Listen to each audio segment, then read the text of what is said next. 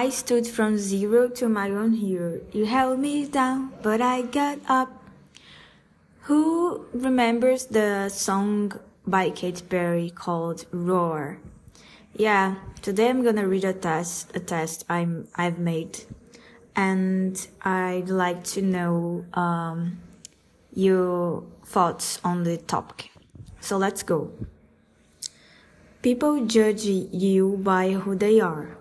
If they can deal with an aspect of themselves, they're most likely to project blame and shame on people they think they are responsible for any kind of struggle they have experienced in their lives.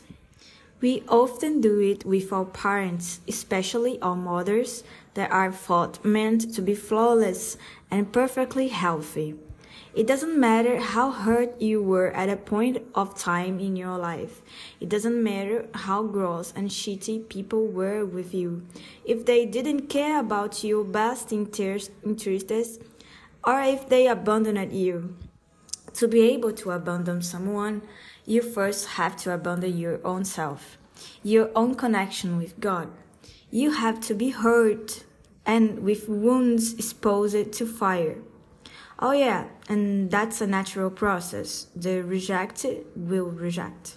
The abandoned will abandon. The full of scars will scratch their nails all over.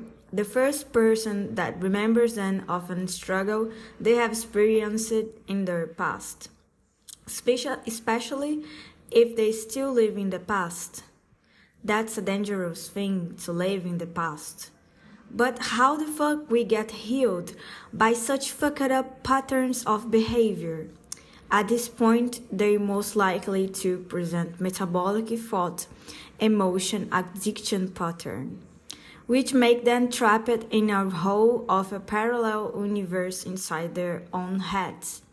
They will think that a medicine will solve this mental problem, but it will only numb temporarily the symptoms. The world is full of shitty people. Don't get offended, but this is what I mean. Shitty people keep making trash like a tractor of negative thoughts and emotions. They can no longer be shitty if they start to work to work and experience a change in their patterns. It's such a difficult thing to do so, but it's really possible. You've got to work for and by yourself. The healing comes if you are pure by heart, if you see the world by the eyes of a child. And you must select who you interact with. Meanwhile, forgive every fucking soul that has ever harassed your being and yourself. They don't deserve your care.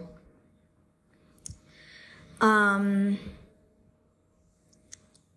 they deserve to burn their wounds deep down their hearts, so one day it will be sufficient pain, discomfort to catalyze a real change.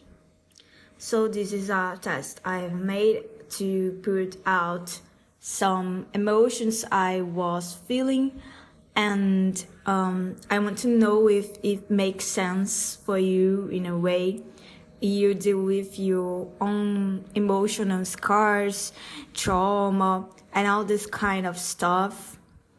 And I feel really relieved.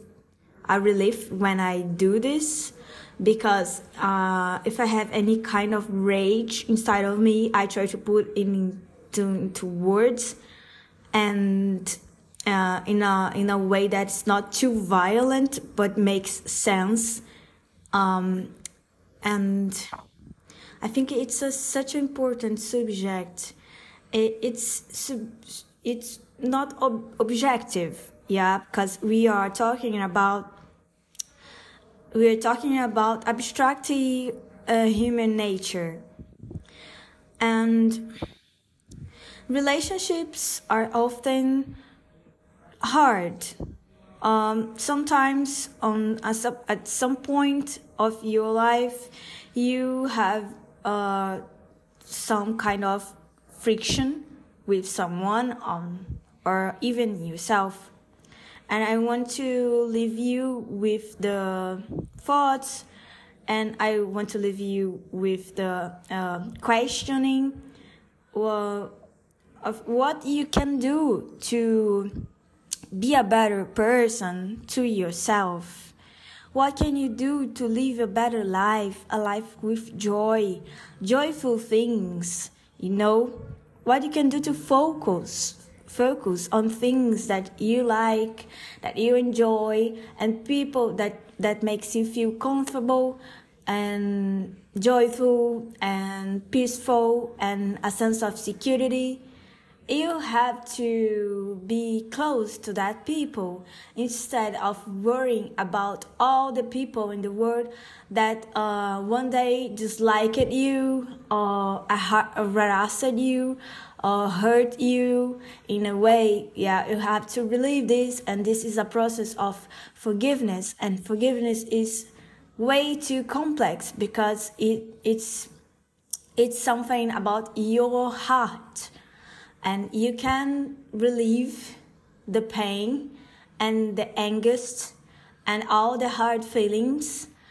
But you at the same time have to solve this situation. You have to be brave enough.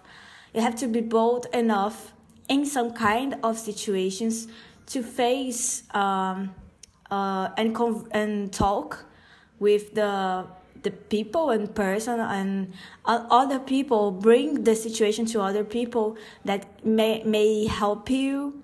And this is kind of a therapy and if you doesn't have a therapist ther- a therapist it's okay. Um, you, you can you can look for conversations um, if you can afford uh, any uh, or anything. Anyways. So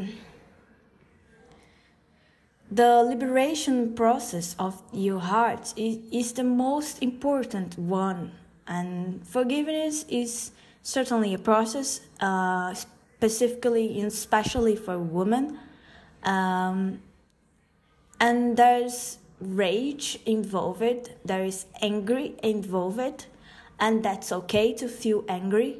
Angry, um, angry many times have power to to move you forward from situation that you dislike, uh, uh, a state of mind or a state of emotion that you dislike, and to move on to the things that will bring bring you more uh, bright you know you, you, that that will bring you more satisfaction of being alive because you can worry about many things. You can choose to worry about all the wrong things that have happened in your life, in your past, and you can remember all these shitty things. Or you can choose to live in the moment. And you can choose to do the small things, small moments that bring you a little bit of joy. Like, I like to drink coffee on, um, on afternoon with people at work. Yeah, it's a small thing, but it's a moment that uh, I will remember later because it involves a human connection. And we are all starving for human connection, you know, real connection. And we have a situation of communication. We have to communicate with people and with ourselves more openly and in a bold way. And that's involve um, cultural um, issues, unconscious issues and beliefs that we carry from our past, from our family, from our ancestors, from the place we have born. All of this is often uh, uh, hidden um, in your subconscious mind. So, what I would say would say for you on this Friday, beautiful uh, Friday, I'd say for you to live your life at the moment, to breathe when the thoughts come in, when bad thoughts come in, just keep your attention in your breathing and Put it out, put it out by writing, by drawing, by dancing, by talking.